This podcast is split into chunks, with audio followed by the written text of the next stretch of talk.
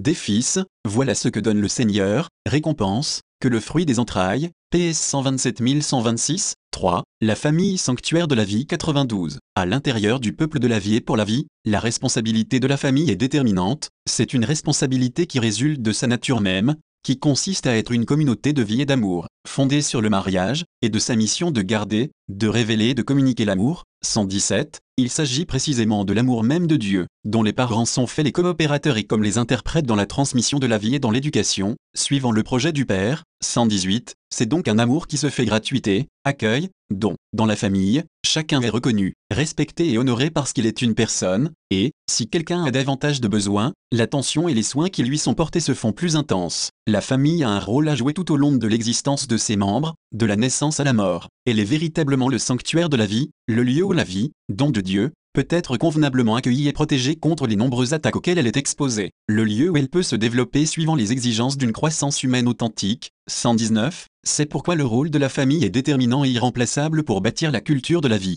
Comme église domestique, la famille a vocation d'annoncer, de célébrer et de servir l'évangile de la vie. C'est une mission qui concerne avant tout les époux, appelés à transmettre la vie, en se fondant sur une conscience sans cesse renouvelée du sens de la génération, en tant qu'événement privilégié dans lequel est manifesté le fait que la vie humaine est un don reçu pour être à son tour donné. Dans la procréation d'une vie nouvelle, les parents se rendent compte que l'enfant, s'il est le fruit de leur don réciproque d'amour devient, à son tour, un don pour tous les deux, un don qui jaillit du don, 120. C'est surtout par l'éducation des enfants que la famille remplit sa mission d'annoncer l'évangile de la vie, par la parole et par l'exemple, dans les rapports et les choix quotidiens, et par leurs gestes et leurs signes concrets. Les parents initient leurs enfants à la liberté authentique qui s'exerce dans le don total de soi et cultivent en eux le respect d'autrui, le sens de la justice, l'accueil bienveillant, le dialogue, le service généreux, la solidarité et toutes les autres valeurs qui aident à vivre la vie comme un don. L'action éducative des parents chrétiens doit servir la foi des enfants et les aider à répondre à la vocation qu'ils reçoivent de Dieu. Il entre aussi dans la mission éducative des parents d'enseigner à leurs enfants le vrai sens de la souffrance et de la mort, et d'en témoigner auprès d'eux. Ils le pourront s'ils savent être attentifs à toutes les souffrances qu'ils rencontrent autour d'eux et, avant tout, s'ils savent, dans leur milieu familial, se montrer concrètement proches des malades et des personnes âgées, les assister et partager avec eux 93. En outre, la famille célèbre l'évangile de la vie par la prière quotidienne, personnelle et familiale. Dans la prière, elle loue et remercie le Seigneur pour le don de la vie, elle invoque lumière et force pour affronter les moments de difficulté et de souffrance, sans jamais perdre l'espérance. Mais la célébration qui donne son sens à toute autre forme de prière et de culte, c'est celle qui s'exprime dans l'existence quotidienne même de la famille, si elle est faite d'amour et de don de soi. La célébration devient ainsi service de l'évangile de la vie, qui s'exprime par la solidarité, vécue dans la famille et autour d'elle comme une attention délicate, éveillée et bienveillante dans les petites et les humbles actions de chaque jour. La solidarité s'exprime d'une manière particulière lorsque les familles sont disponibles pour adopter ou se voir confier des enfants abandonnés par leurs parents ou se trouvant dans des situations graves. L'amour paternel et maternel véritable s'est allé au-delà des liens de la chair et du sang et accueillir aussi des d'autres familles, leur apportant tout ce qui leur est nécessaire pour vivre et s'épanouir pleinement. Parmi les formes d'adoption, l'adoption à distance, parrainage,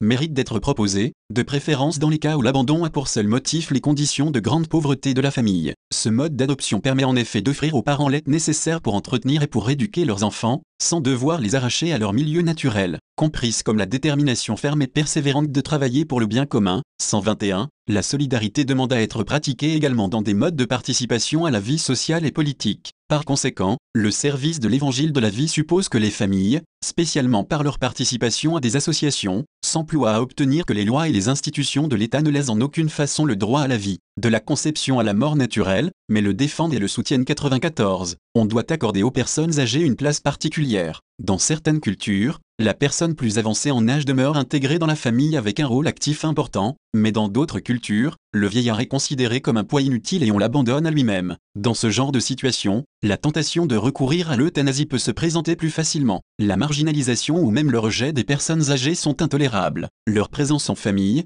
ou du moins la présence proche de la famille lorsque l'étroitesse des logements ou d'autres motifs ne laissent pas d'autres solutions, sont d'une importance essentielle pour créer un climat d'échange mutuel et de communication enrichissante entre les différentes Il importe donc que l'on maintienne une sorte de pacte entre les générations, ou qu'on le rétablisse quand il a disparu, afin que les parents âgés, parvenus au terme de leur route, puissent trouver chez leurs enfants l'accueil et la solidarité qu'ils ont eux-mêmes pratiqués envers eux à leur entrée dans la vie, c'est là une exigence du commandement divin d'honorer son père et sa mère, Conférex 20, 12, élevé 19, 3. Mais il y a plus. La personne âgée n'est pas seulement à considérer comme l'objet d'une attention proche et serviable, elle a pour sa part une contribution précieuse à apporter à l'évangile de la vie. Grâce au riche patrimoine d'expériences acquises au long des années, elle peut et elle doit transmettre la sagesse, rendre témoignage de l'espérance et de la charité. S'il est vrai que l'avenir de l'humanité passe par la famille, 122, on doit reconnaître qu'actuellement les conditions sociales, économiques et culturelles rendent souvent plus difficile et plus laborieux l'engagement de la famille à être au service de la vie pour qu'elle puisse répondre à sa vocation de sanctuaire de la vie, comme cellule d'une société qui aime et accueille la vie, il est nécessaire et urgent que la famille elle-même soit aidée et soutenue. Les sociétés et les États doivent assurer tout le soutien nécessaire, y compris sur le plan économique, pour que les familles puissent faire face à leurs problèmes de la manière la plus humaine. Pour sa part, l'Église doit promouvoir inlassablement une pastorale familiale capable d'amener chaque famille à redécouvrir sa mission à l'égard de l'évangile de la vie et de la vivre avec courage et avec joie.